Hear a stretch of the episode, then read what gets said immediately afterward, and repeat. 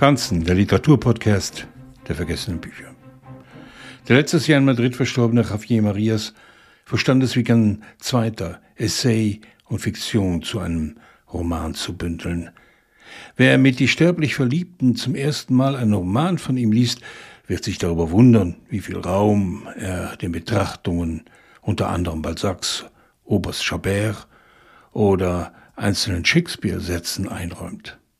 Andere Autoren gehen eher über den Plot oder lassen sich mit ihren Figuren treiben, flechten höchstens das Zeitgeschehen ein.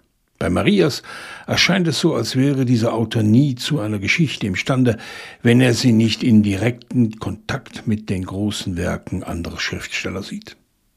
Ein Voyeur, Gelehrter, ein Chronist, der mittels der Figur einer Lektorin in ihrem Stammcafé ein verliebtes Paar beobachtet. Luisa und Miguel sind einander in der Übersetzung von Susanne Lange so zugetan, dass sie Blicke auf sich ziehen. Aus der Zeitung erfährt die Lektorin Maria, warum die beiden eines Tages nicht mehr auftauchen. Der Mann wurde erstochen. Nicht zum ersten Mal bietet ein Verbrechen den Einlass in Ravier Marias Erzählkunst, ohne ein Kriminalroman sein zu wollen.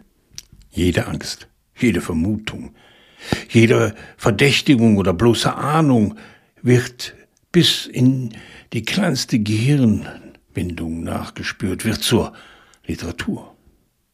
Marias stellte sein Leben lang sprachmächtig alles in Frage. Die Liebe, die Selbstzerstörung, die Suche nach der Wahrheit. Verbirgt sich in jeder Phase der Liebe nicht das eigene Sterben. Warum soll sie ewig andauern?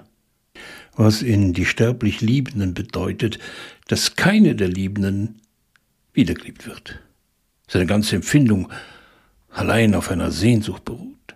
Was bei Maria, die sich eine Affäre mit Javier Diaz Varela einlässt und eines seiner Gespräche belauscht, indem er sich als möglicher Anstifter zum Mord entpuppt, zur Katharsis wird. Wehe, wer da an Shakespeare denkt. Javier Marias führt uns durch die Höllen und tötet seine Figuren durch Illusionen.